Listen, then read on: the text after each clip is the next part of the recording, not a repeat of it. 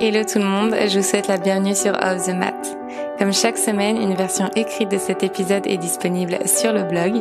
Si vous découvrez aujourd'hui mon podcast, je suis Marine, professeure de yoga, et je partage ici mes expériences de vie pour qu'ensemble, nous avancions vers l'équilibre et l'épanouissement personnel. Je vous souhaite une très belle écoute. La première question que l'on m'a posée lorsque j'ai fait ma première formation de yoga, c'était quel est ton pourquoi? Quelle est la raison première qui te fait lever le matin?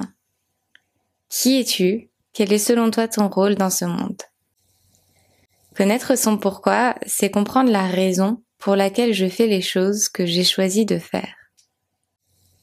Pour beaucoup, notre pourquoi est une réponse à une nécessité, une sorte d'obligation d'accomplir pour des raisons purement pratiques, sans réellement se soucier de ses envies réelles.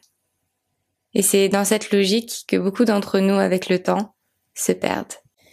Nous oublions que nous avons des rêves, des passions. Notre pourquoi, ce n'est pas nécessairement le même que notre travail. Vous pouvez avoir un travail qui ne vous plaît pas particulièrement, sans pour autant qu'il vous tire vers le bas, mais qui vous permet, en quelque sorte, d'accomplir votre pourquoi. Parfois, c'est simplement dans la sécurité que nous apporte ce travail que nous sommes alors en mesure de profiter pleinement d'une activité, d'une personne qui, elle, représente notre pourquoi. Votre pourquoi est différent de votre dharma. Votre pourquoi, c'est la raison qui vous motive, alors que votre dharma, c'est votre mission de vie. Et ce sont deux choses très distinctes. D'ailleurs, si le concept de dharma vous est encore abstrait, je vous invite à aller écouter l'épisode que j'ai dédié spécialement au dharma. Spontanément donc à cette question, je n'ai eu aucune réponse à donner. Et je crois que c'est ce qui été le plus déstabilisant pour moi à ce moment-là. J'étais mise face à ma réalité. C'est vrai ça. Qui suis-je? Qu'est-ce que je veux faire de ma vie? Dans quelle direction suis-je censée aller? Remuer cette question mais une fois dans ma tête a produit l'effet inverse que celui escompté.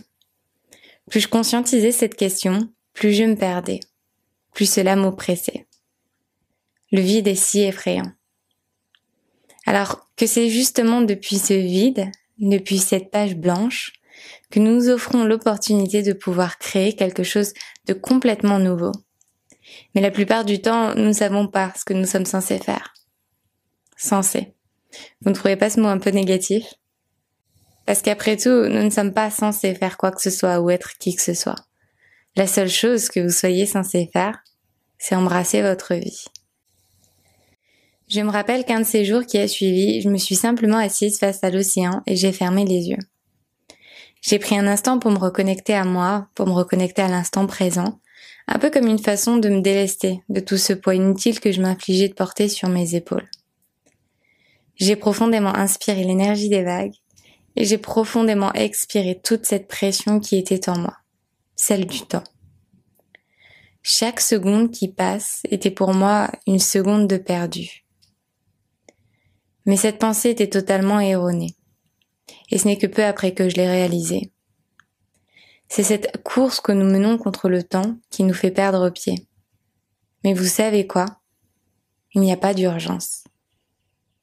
Il n'y a pas d'urgence à accomplir, il n'y a pas d'urgence à trouver son pourquoi. Il n'y a pas d'urgence à trouver son dharma. Il n'y a pas d'urgence à remplir cette page. Profitez du vide entre là où vous êtes et là où vous vous dirigez, aussi flou soit cette destination. Rien faire est malheureusement quelque chose de mal vu dans notre société. Nous rentrons dans une course à la productivité pour se donner l'impression que nous faisons.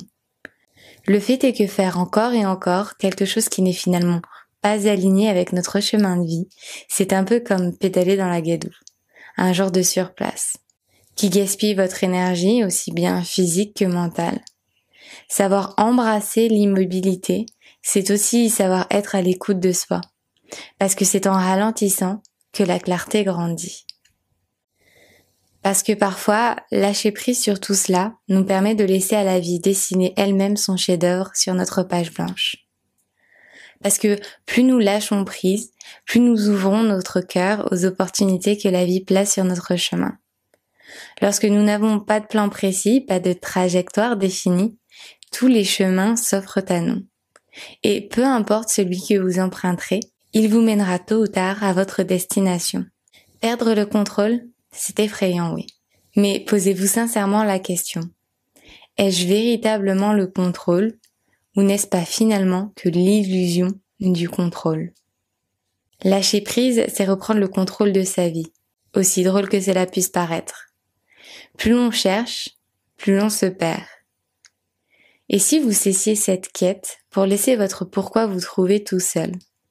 Et si l'univers avait un plan bien précis pour vous et que tout ce que vous entreprenez dans le but de vous trouver ne faisait que vous distancer de là où vous devriez vous diriger. Nous n'avons pas besoin d'être activement l'acteur de notre vie. Arrêtons donc de courir. Pressons le bouton pause un petit peu chaque jour. Ce jour-là donc, j'ai fermé les yeux face à l'océan. Et je me suis posé la question suivante. Si tu avais tout l'argent du monde, qu'en ferais-tu? Et c'est depuis cette réponse que mon pourquoi s'est écrit. Si j'avais tout l'argent du monde, eh bien je le donnerais. Je le donnerais à qui ou à quoi on a le plus besoin. Car la seule chose qui m'anime, c'est de transmettre, d'une manière ou d'une autre, par le yoga ou par un autre biais. Ce qui m'anime, moi, c'est d'agir. J'ai développé un rapport bien différent avec l'argent depuis ce jour-là. Alors que finalement, le cœur de cette question n'était pas l'argent au sens littéral du terme. Avoir, posséder, ce n'est pas une fin en soi. Partager ce que l'on possède, c'est ce que nous devrions finalement tous accomplir chaque jour. C'est un peu ça aussi, l'amour. Nous possédons tous quelque chose, un don, un talent, une compétence, une passion, une envie, une volonté, un trait spécifique de notre personnalité.